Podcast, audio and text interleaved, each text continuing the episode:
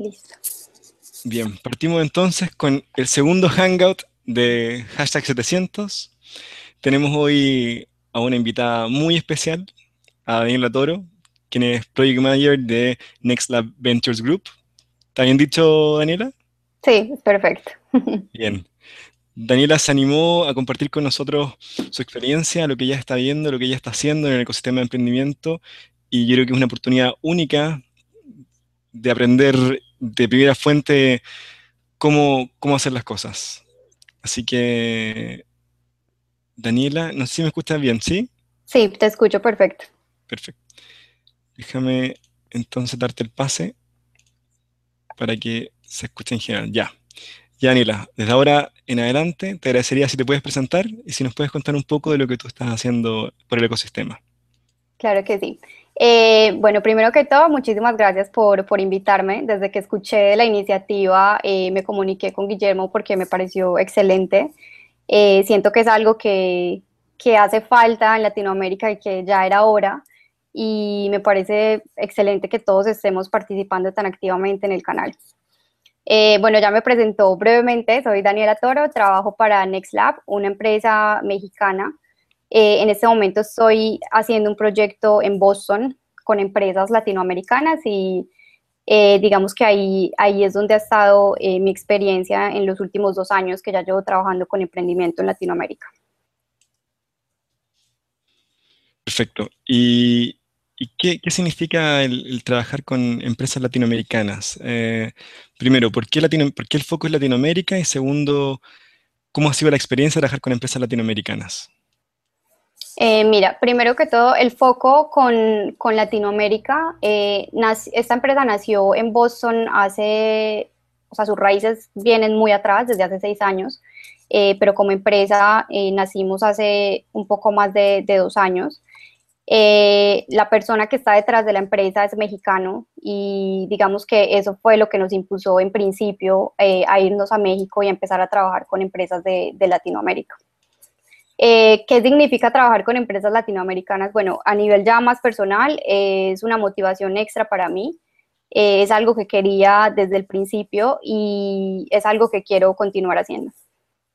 Perfecto, súper bien. Y tú estás en Boston. ¿Cómo, cómo recibe el ecosistema de Boston a, a, los latinoamericanos? ¿Hay un espacio, hay una comunidad creada? ¿Cómo, cómo opera en ese aspecto Boston? Mira, Boston creo que es, es muy particular. Eh, personalmente no siento que conozco muchos ecosistemas, pero conozco bien el de Boston. Y digo que es muy particular porque está totalmente ligado a la academia, eh, universidades como Harvard y MIT. Eh, entonces, digamos que la ciudad como tal es muy abierta a, a personas extranjeras porque realmente Boston es una ciudad de paso, es una ciudad de estudio que recibe estudiantes de todas partes del mundo. Entonces, eh, creo que no hay una particularidad con Latinoamérica, sino con el extranjero como tal. Eh, no siento que, que, se reciba de manera diferente a cualquier otro, otro extranjero y siento que es uno de los estados más abiertos precisamente eh, a esto porque pues es una de las bases de su economía, ¿no? Perfecto. ¿Qué significa que sea una de las bases de la economía? ¿Hay realmente un ambiente pro emprendimiento ahí? Eh, totalmente. Y como te digo, está ligado a MIT y a Harvard eh, y a todo lo que tiene que ver con innovación y con investigación aquí en, en Massachusetts.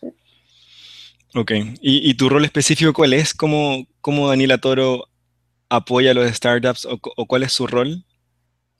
Eh, básicamente todo empieza con el deseo de la startup de establecerse, dar sus primeros pasos aquí en Estados Unidos. Empezamos por Boston precisamente porque hay un ambiente de colaboración, eh, hay un ambiente de startups, pero como está ligado a la academia, eh, yo siento que es un poco más un ambiente de colaboración. Y,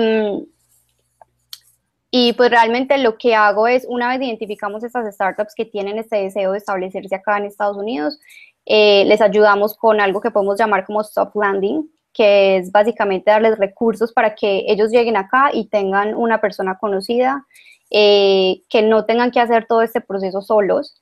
eh, que puedan conocer a mentores, expertos, a advisors eh, a través de nosotros, a través de una red que nosotros les creamos aquí para ellos. O sea, para ponerlo en la, práctica, yo tengo una startup, tengo ganas de llegar a aterrizar en Estados Unidos y puedo conectarme contigo, con Daniela. La busco en, hashtag 700, la encuentro, le escribo un mensaje privado, le digo, Daniela, ¿qué hago para llegar a, a Boston? ¿Algo así? Bueno, realmente en este momento solo eh, estamos haciendo nuestro, nuestra prueba piloto, eh, por decirlo así, y no estamos abiertos eh, todavía al público. Estamos trabajando con 25 empresas en este momento de varios países de Latinoamérica y queremos empezar a identificar precisamente cuáles son las necesidades y, y realmente qué, sí, básicamente qué necesitan y qué están buscando, por qué se quieren venir para acá, para Estados Unidos. Ok, y alguna de las empresas entre esas 25 que podamos mencionar o son todas confidenciales? Eh, no, las podemos mencionar, de hecho están en el portafolio de, de la página de NextLab. Una de esas es Toki, ya conocida por, ah, por la empresa World Class de, de hashtag 700, el icono. Muy bien. Saludo a Carlos Ruiz por ahí. Eh, exacto. Una de esas es, Toki, que ya la conocen bien. ¿Y, y qué, qué, nos puedes contar? Porque entiendo que esto es un programa piloto, pero, pero eventualmente esto se va a expandir a, me imagino, a, otras compañías o por lo menos algunas otras empresas van a poder llegar al piloto a través de un canal de tu partner, ¿cierto? Hoy día entiendo que trabajan con Guaira como gran partner, ¿no? Exacto. Eh, ¿Algo me ibas a decir? Sí, eh, no, básicamente que la idea a, futuro es ofrecerlo a, a otros clientes eh, están los dos caminos de que sea directamente al emprendedor o que sea a través de las aceleradoras. Em, creemos que es, tal vez pueda ser un camino más fácil hacerlo a través de las aceleradoras, eh, precisamente por todo lo que implica eh, cuestiones de costos de, establecerse aquí en Estados Unidos. ya los, em, los, emprendedores que están con una aceleradora detrás, ya por lo menos tienen toda la estructura legal y todo este apoyo detrás para, para dar ese gran paso que realmente es un gran paso e implica muchas cosas. Y, en, términos, en términos más prácticos, porque mm, aquí lo que queremos hacer un poco es ir despejando el, tanto el, humo de emprender, ¿cierto? Que se hablaba ayer también en el canal. Em, si yo estoy en esas empresas piloto o yo llego a Estados Unidos, eh, NextLab me ayudaría inclusive con la incorporación de la empresa en Estados Unidos, con, con esos procesos más administrativos y legales o eso lo, ves, lo ve el emprendedor? No directamente nosotros, pero sí tenemos identificado y mapeados qué personas podrían ayudarte. Perfecto, o sea, además se hace una conexión más temática de, de, lo que requiere cada startup, ¿algo así? Exacto. Perfecto. Y, y, si bien esto no es abierto a todos los startups, me imagino que con tu experiencia ya has visto cosas comunes. Por ejemplo, ah, ¿qué es más importante, la idea o la ejecución? ¿Qué, ¿Qué, tan importante es el equipo? ¿Qué tan importante es es el producto. ¿Nos podrías comentar cuáles son aquellas cosas que tú consideras que son fundamentales eh, dentro de una startup?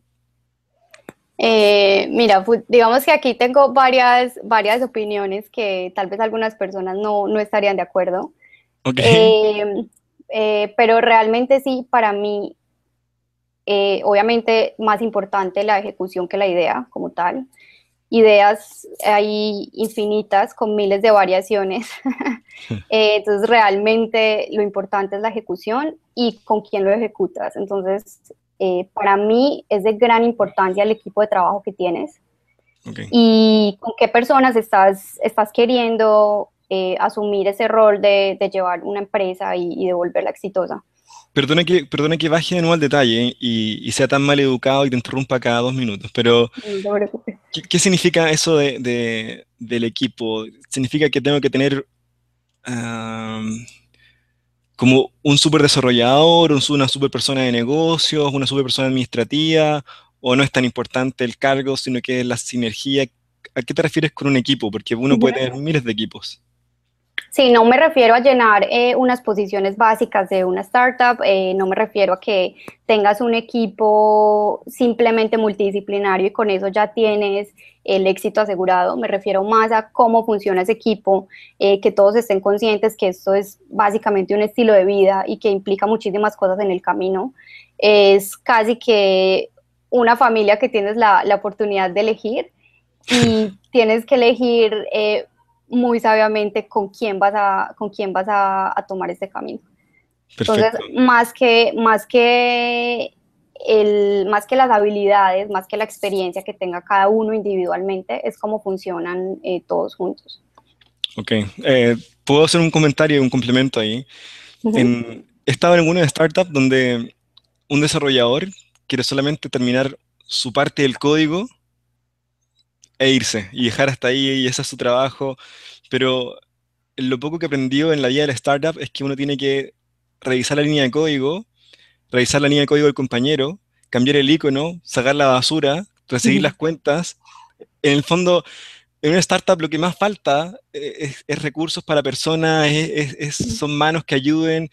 Y yo creo que si no hay esa comunicación y si no está esa disposición de entender que la, la forma de una startup es complementarse y, ser, como tú decías, eh, full, full competencias o, no solamente un super desarrollador, sino que además entender que esto se requiere es un trabajo en equipo, yo creo que esa, que esa es la clave, más que la cantidad ni, ni la especialidad del team.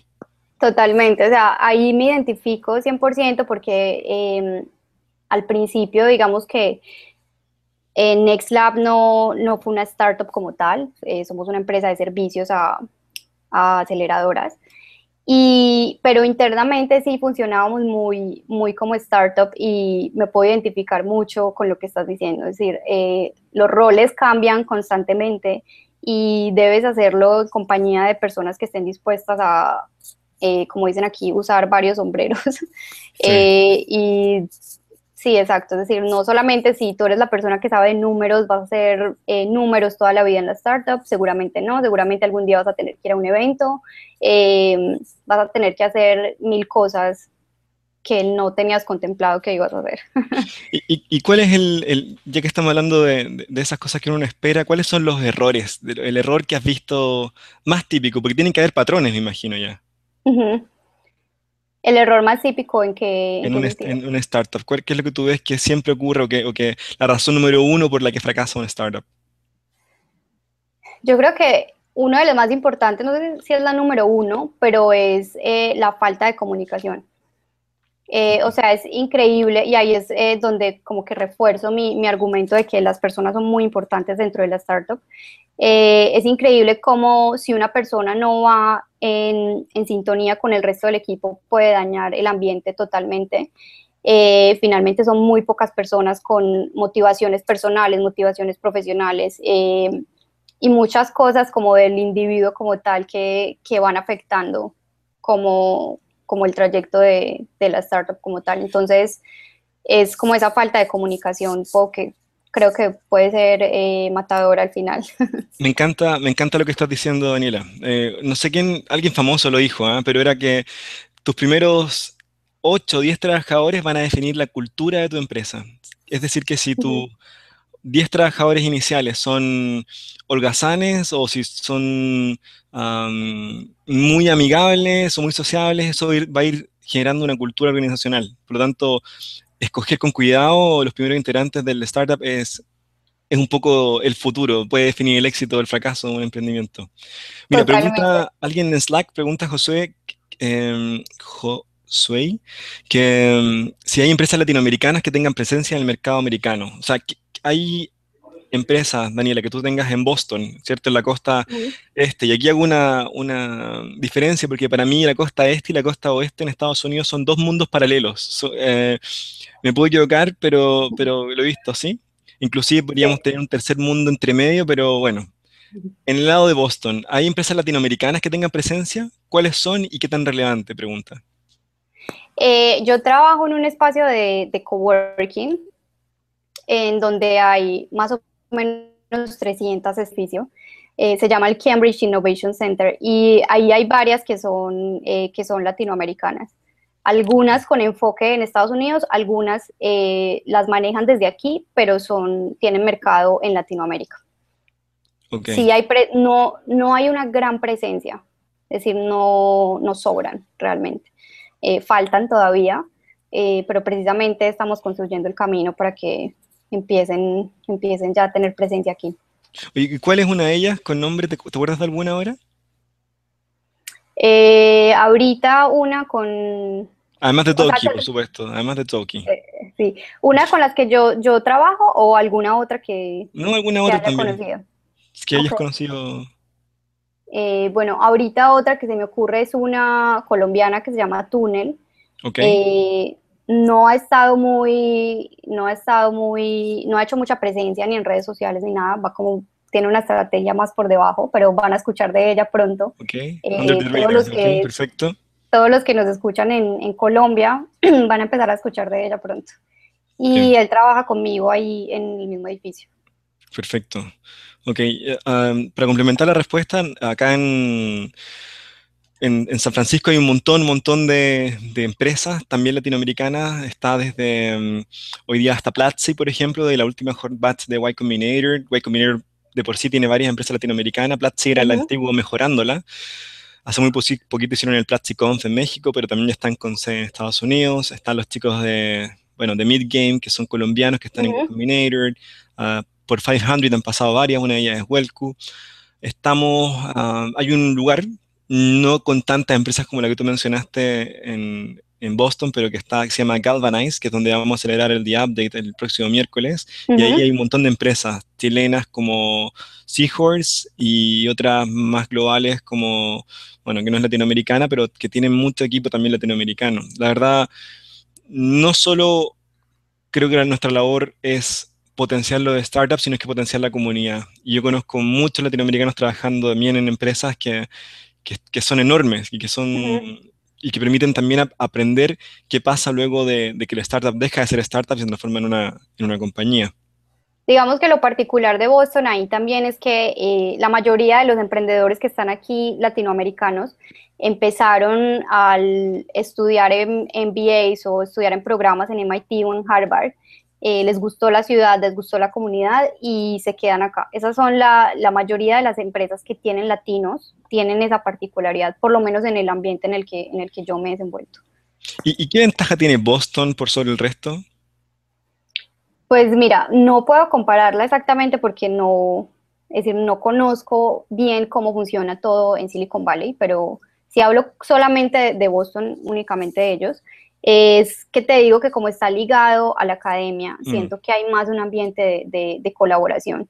Eh, y es increíble también cómo hay muchísimos mentores, advisors que quieren estar constantemente aprendiendo de todo lo que está pasando, involucrarse en nuevas ideas y realmente es muy fácil conseguirte una mentoría rápida de algún tema en particular que quieras resolver, eh, sin importar si eres una empresa latina, europea, americana. Eh, simplemente te acercas a ellos y están más que abiertos a... Pero eso, pero eso gracias a ti, ¿no? Eso gracias a, a NextLab, ¿no? O cualquiera puede llegar y pedirse mentoría, no creo. Pues realmente cualquiera que tenga la iniciativa y se empiece a envolver en, en este mundo, cualquiera tiene la oportunidad. Voy a hacer un comentario quizá errado, pero es parte de mi costumbre.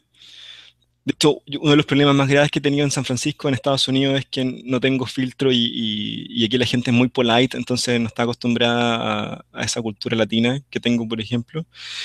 Y cuando comencé a emprender, me acuerdo que lo primero que hice fue contactar a mi competencia directa por Twitter.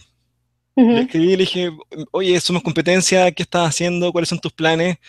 Y me respondió, me escribió, me siguió y conversamos por DM y, y finalmente uno uno tiende a, guardar su idea. De hecho, eh, es una de las cosas que queremos cambiar, que es que la idea hay que contarla. Si las competencias o, esas barreras que uno cree que existen, se las va creando uno solo en, la mente y tiene que intentar eh, votarlas y tiene que contar sus ideas, tiene que discutirlas, tiene que, inclusive, como decía Aniela, llegar a, quien quiera que pueda aportar valor a su proyecto. Em, para no quitarle más tiempo a Daniela, porque estamos hablando de costa a costa y, si bien para mí son, es una hora decente, ya para Daniela es una hora indecente, algo que quieras dejar como un mensaje a la comunidad, algo en lo que tú puedas aportar, algo en lo que tú sientas que tienes eh, una visión que, que, contribuir a los startups o los emprendedores de, de hashtag 700? Bueno, sí, los quiero dejar con, el mensaje que realmente, a pesar de que en, Latinoamérica el ecosistema de emprendimiento y innovación es algo eh, reciente, es algo eh, que apenas está empezando a fortalecerse y que por medio de estas comunidades estamos eh, expandiendo todo este mensaje. hay oportunidad, como cualquier startup internacional, por lo menos puedo hablar en el caso de, de Estados Unidos, sí hay barreras, hay retos, como para cualquier startup internacional, pero realmente hay oportunidad, es decir, todo debe partir eh, de estar consciente de estos retos y de estar dispuesto a, asumirlos y, a informarse, a conectarse. O sea, me he dado cuenta que realmente lo único que te separa de una persona de la cual quieras escuchar un, consejo o algo así es un correo, un, Twitter, un, un comentario, algo. Es lo único que te separa de esto. Y, y realmente es una de las cosas que encontré, que eh, las empresas eh, latinoamericanas tienden a, a, ir con más, más cuidado, a ir más despacio, eh, a tener como un poco más de miedo.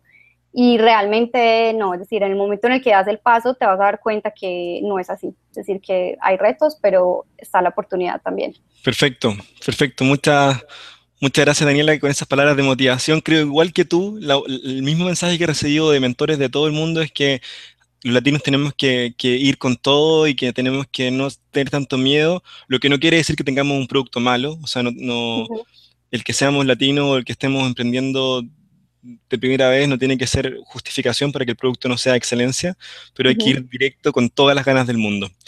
Eh, me queda la última pregunta, Daniela, y aquí te dejo tranquila. Dime. ¿Tienes un cuadro de San Francisco en tu pared? ¿Eso es de San Francisco? ¿Ese puente que está ahí, dónde es? Es de New York. Ah, ah. Pensé que ya estabas mirando la costa del otro lado, ¿no? Ya, ok. Bueno, Daniela, muchas, muchas gracias, que estés muy, muy bien. Espero que, que te contacten por el grupo entonces si es que tienen más dudas. Claro que sí, por ahí estoy. Cariño, bye bye. Vale, bye.